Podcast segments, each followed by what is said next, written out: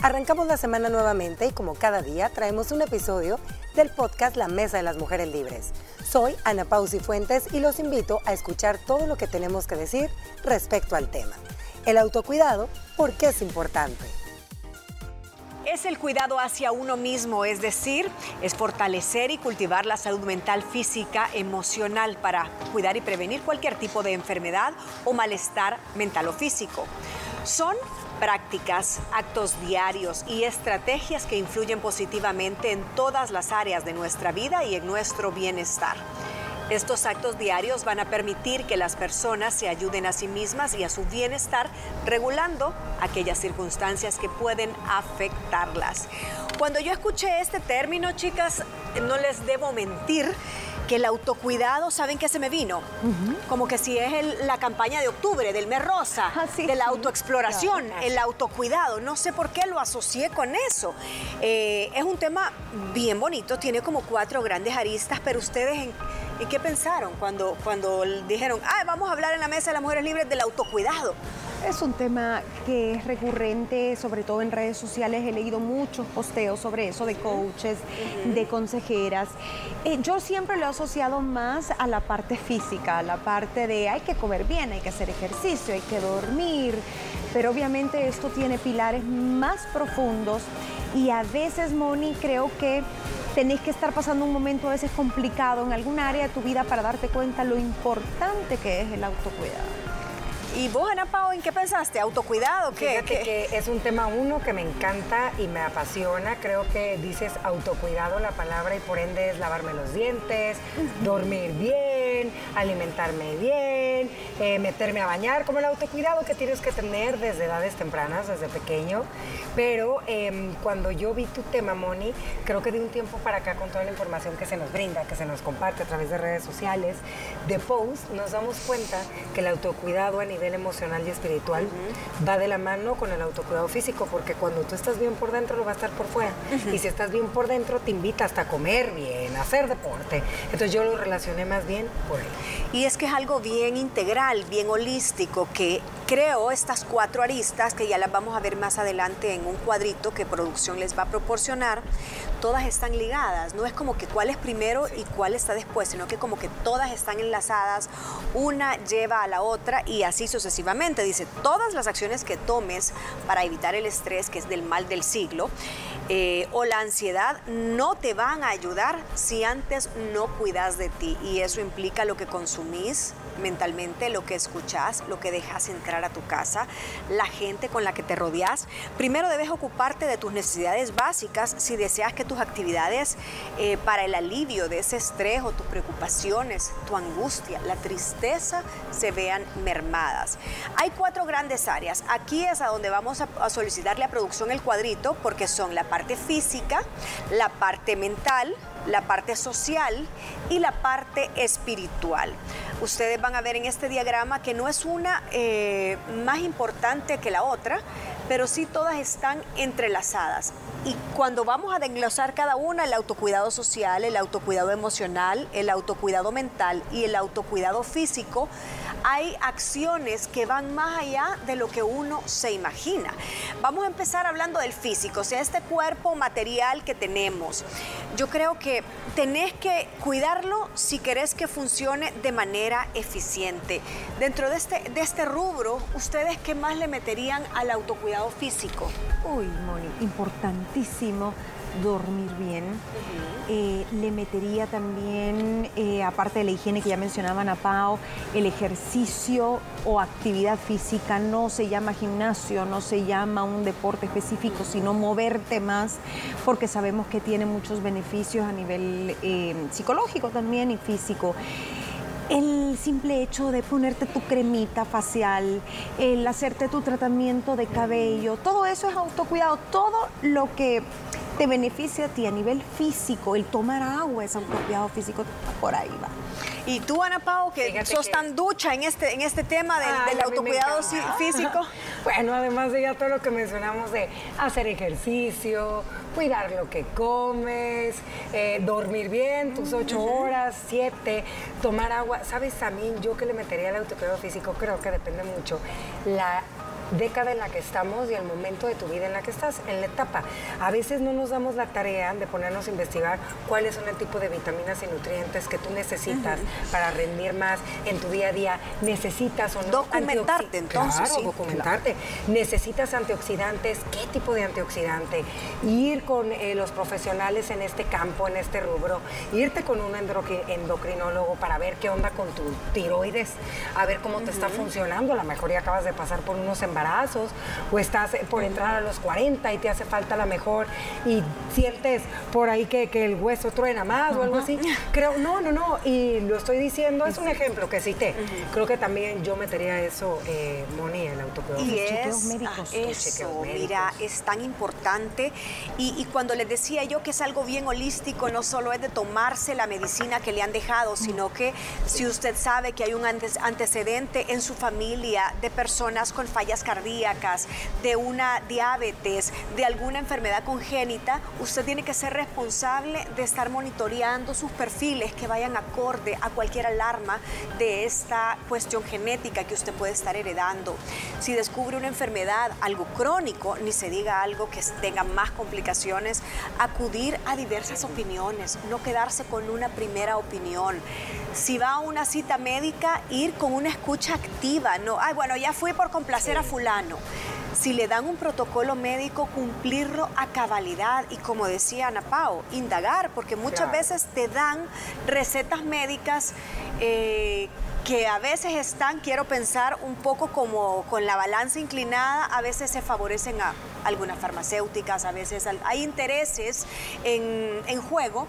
Usted siempre pregunta una segunda opinión de qué está hecho este medicamento, lo puedo sustituir, me puedo ir con un genérico que no le afecte tanto su bolsillo, porque después vas a empezar a sufrir que le afectó su bolsillo y le va a volver a dar ansiedad.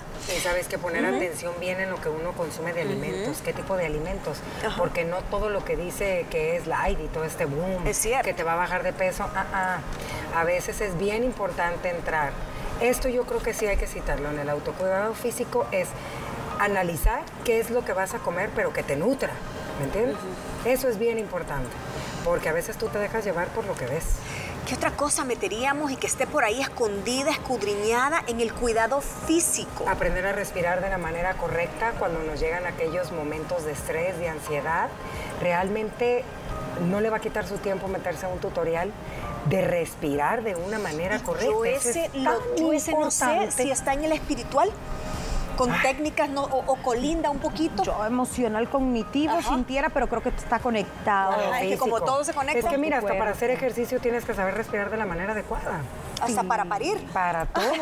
Entonces yo creo que este va en, va en mucho, fíjate, el aprender, a respirar de una manera correcta te baja el estrés, te baja la ansiedad, te hace, eh, obviamente, pues hacer mejor eh, el ejercicio. Y no sabemos muchos de nosotros realmente cómo tiene que abrir tu pecho, la manera en que tus hombros deben de echar para atrás, la manera en que tu nariz debe de estar recta, cómo tiene que abrir el diafragma. Uy, son chiquitos los tutoriales. Ya, estiramientos, cuidar tu espalda, cuidar tu vista. Eh, todo. Todo, realmente. Los dientes, que no se te vaya a caer. que no se te caigan los dientes. Y, tú sonriendo chimuelo. manzana y, se te queda. Y, caminando la manzana con la dentadura. No, pero hasta arreglarse, Moni. Yo siento que a veces cuando uno no se siente bien y de repente se da su, su manita de gato, se pintó las canitas o de repente se fue a peinar al salón, esas pequeñas cositas son parte del autocuidado que te mejoran tu estado de ánimo. Es cierto, es cierto, estoy de acuerdo. Nos vamos a pasar a otro que nos da mucha alegría, muchas endorfinas, mucha serotonina y es nuestro entorno social. A veces cuando estamos pasando por una depresión, por un momento tal vez no tan depresivo, pero sí muy, algo turbulento en nuestra vida, nos alejamos de la gente que más queremos, de la gente que puede ser un pilar, un bastoncillo para nosotros y es que tenemos que cuidar nuestro entorno social. Esto significa conexiones cercanas, son importantes. ¿Cómo las estás cultivando? ¿Las estás cultivando para que cuando necesites estén ahí o las estás deteriorando? Sí. Bueno, ¿Cuántas veces no agarramos el teléfono, pasamos semanas, meses sin hablar con buenos amigos? Dijiste que no a las últimas cinco o diez invitaciones que te hicieron y te, te, empezás a sentir solo y decís, bueno, pero ¿a quién tengo? ¿Tengo solo a la pareja? ¿Tengo solo a la familia cercana? ¿O solo a la gente en el trabajo? Y, te das cuenta que, que te vuelves un poco ermitaño que te vuelves un parte huraño, ¿verdad? Por tu rutina, por tu día a día. Fíjate, que aquí yo sí daría un consejo, es voltear a nuestro alrededor y ver qué tipo de personas son las que tenemos cerca. Si realmente te suman y te dejan ser quien tú eres de verdad, o realmente te hacen tener que ser una persona que no te encanta. Yo sí creo que para mí el autocuidado es la persona que te rodea. Tú lo dijiste, a quién dejo entrar a mi casa, a quién le cuento mis cosas, a quién escucho, qué es lo que veo a través de redes sociales, con quién comparto en redes sociales. Hay tantas cosas y de ahí va de la mano para mí la autoestima. Y el autocuidado social te incluye ahora las redes sociales también, que es uh, tan diverso, es un abanico de opciones, de plataformas y de maneras de interactuar con las redes sociales tan vastas que usted tiene que tener alerta y mil ojos.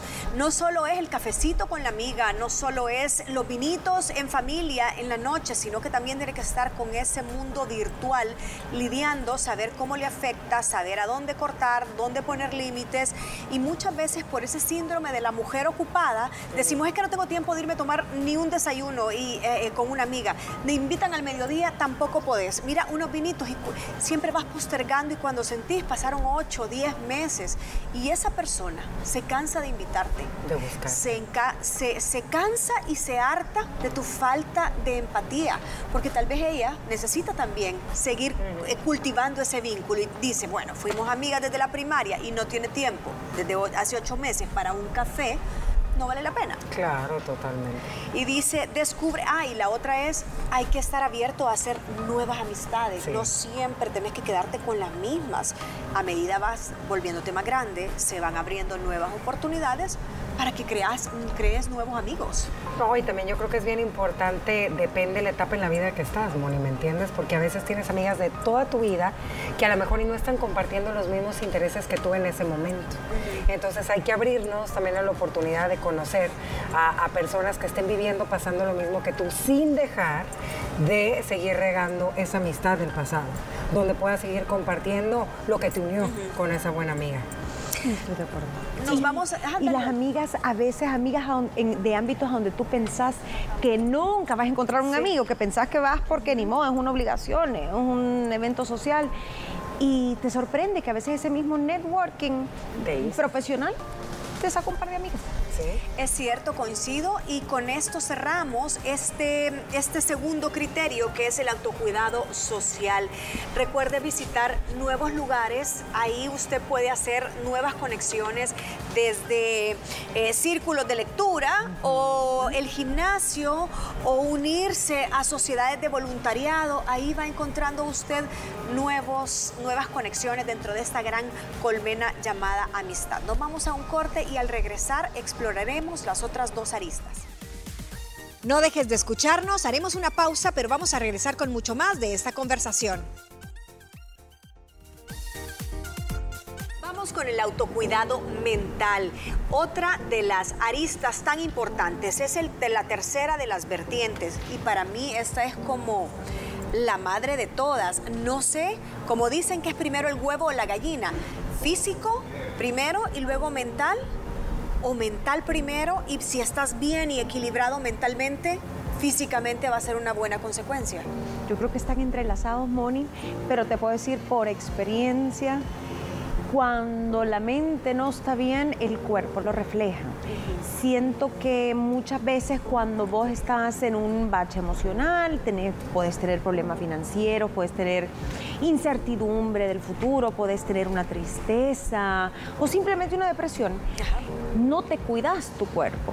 Es decir, dejas de preocuparte tal vez eh, como antes, incluso de tu higiene, de tu arreglo personal, ya no quieres hacer ejercicio, tenés menos energías, te aíslas. O sea, siento que la mente es como el principio de todo. Si tu mente no está bien, entonces vas a descuidar todo lo demás.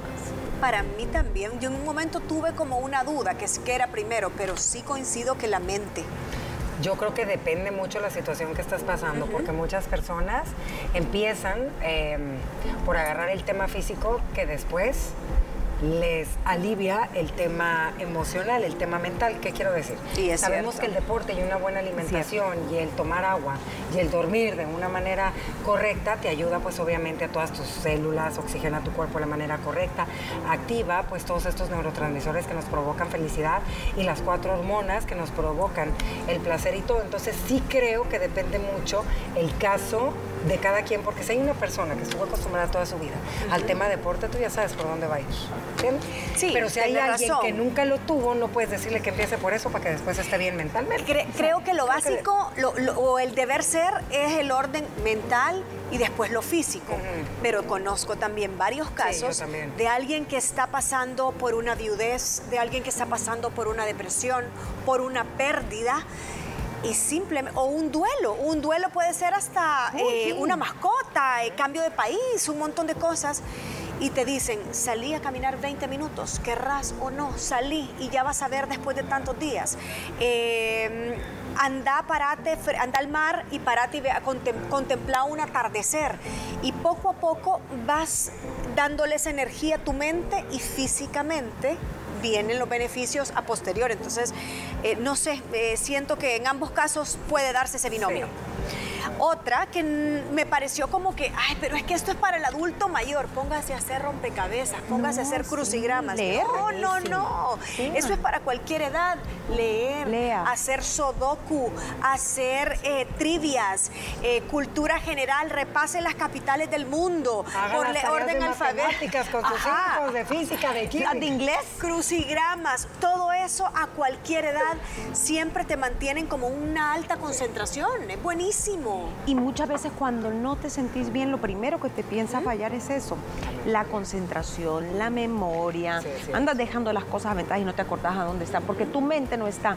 Entonces creo que esas actividades que te requieren enfocarte, incluso ver un documental de media hora, ver una serie, de lo que sea, de un tema, pero que usted diga, que me voy a concentrar en esto o en este artículo estoy leyendo, la mente va a empezar a agarrar otra vez esa práctica. Y sabes qué es lo malo de todos nosotros, que siempre decimos no, antes de darte la oportunidad de probar. Sí. Compres un buen rompecabezas, no se vaya a comprar de 5 mil piezas. Sí, uno básico. Ni uno tampoco de kinder, cuatro grandes piezas, sí. Y tampoco los que son de este tamañito, porque lo vamos a frustrar que no puede ver. Pero ¿sabe qué? De, inténtelo, que sea una actividad, fíjate que me está gustando este consejo para mí, ¿eh? de hecho.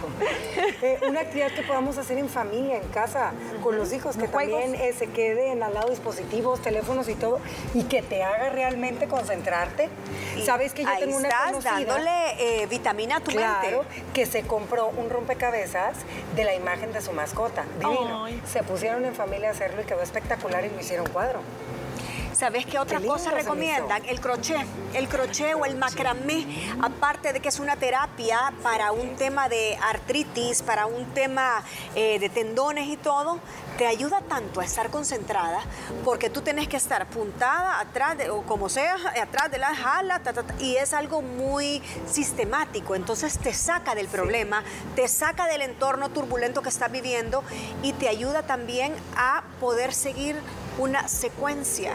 Otro que dicen es pintar. Pintar te aleja de todas las malas vibras, de esas malas porque estás como mimetizándote con los colores, con el aroma de la, de la acuarela, del óleo, de lo, con la técnica que querrás. Dicen que pintar y sumarle hacerlo al aire libre todavía es mucho mejor. La música, niña.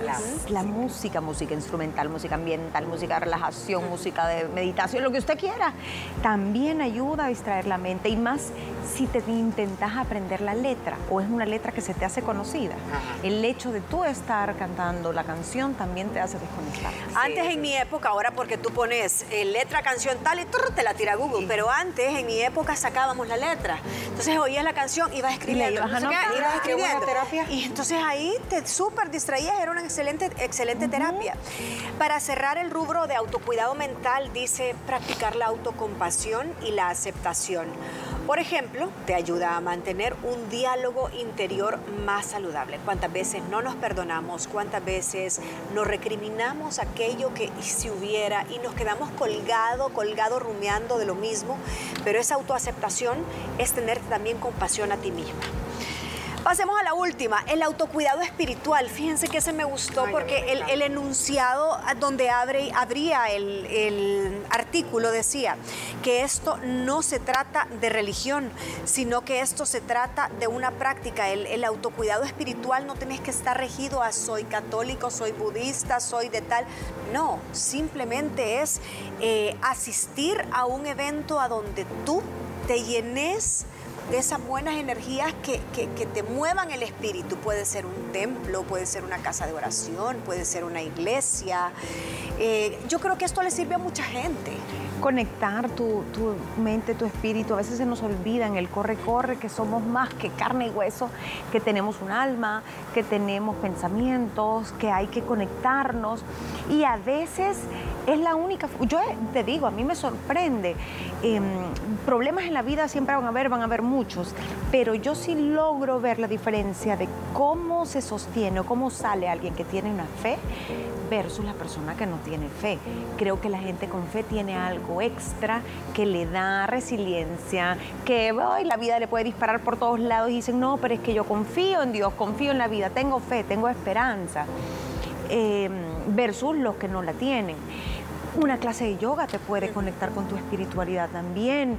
Eh, un libro sobre, no sé, el alma, sobre el pensamiento, sobre la armonía, la felicidad, la bondad, el hacer caridad.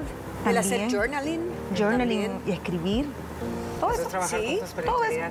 Mira, tener a alguien en quien creer, a quien agradecer, a quien amar, a quien pedirle y que tú sientas que te conoce tal cual realmente eres tú, sin, porque sabe lo que piensas, lo que sientes, lo, que quieres, es lo máximo.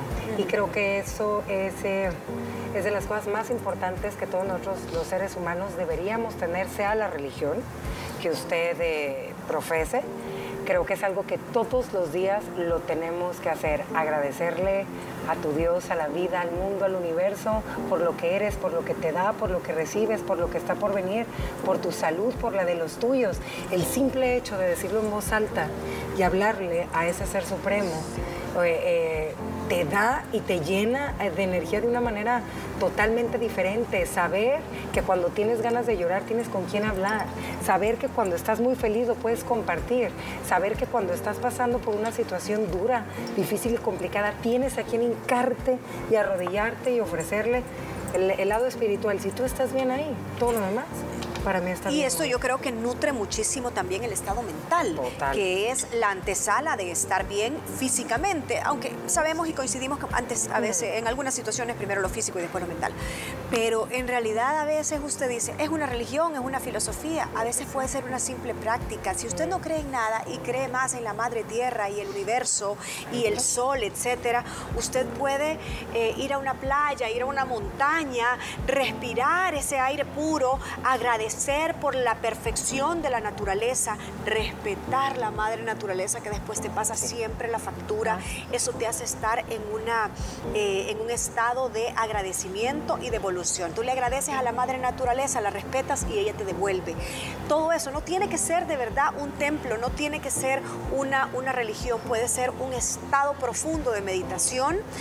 Eh, en el que usted esté transitando.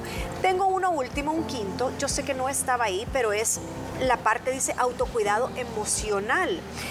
Eh, básicamente para mí este aglutina todas las demás, porque dice que el afrontamiento de las emociones es decisivo.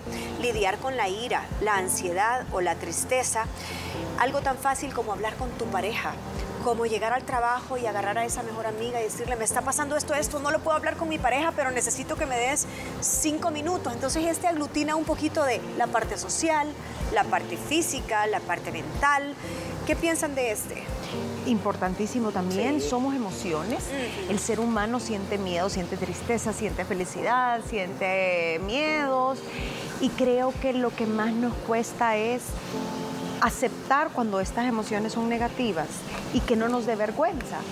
o, el hecho de decir me las voy a tragar porque van a decir que, uy, que estoy loca, van a decir que, uy, que estoy deprimida. Entonces empezás tú a querer lidiar con todo este tumulto de emociones cuando tal vez lo que necesitas simplemente es que te escuchen o es escucharte tú, sacarlas para decir, ok, esto es lo que me está pasando y qué puedo hacer. Yo creo que las emociones son importantísimas de aceptarlas. Estamos hechos de pura emoción, somos una emoción, somos, somos amígdalas, somos y las mujeres peor. peor. Amaneces de buena, luego estás de mala, luego te ríes. No, ¿qué pasó? Hombres, entiéndanos un poquito.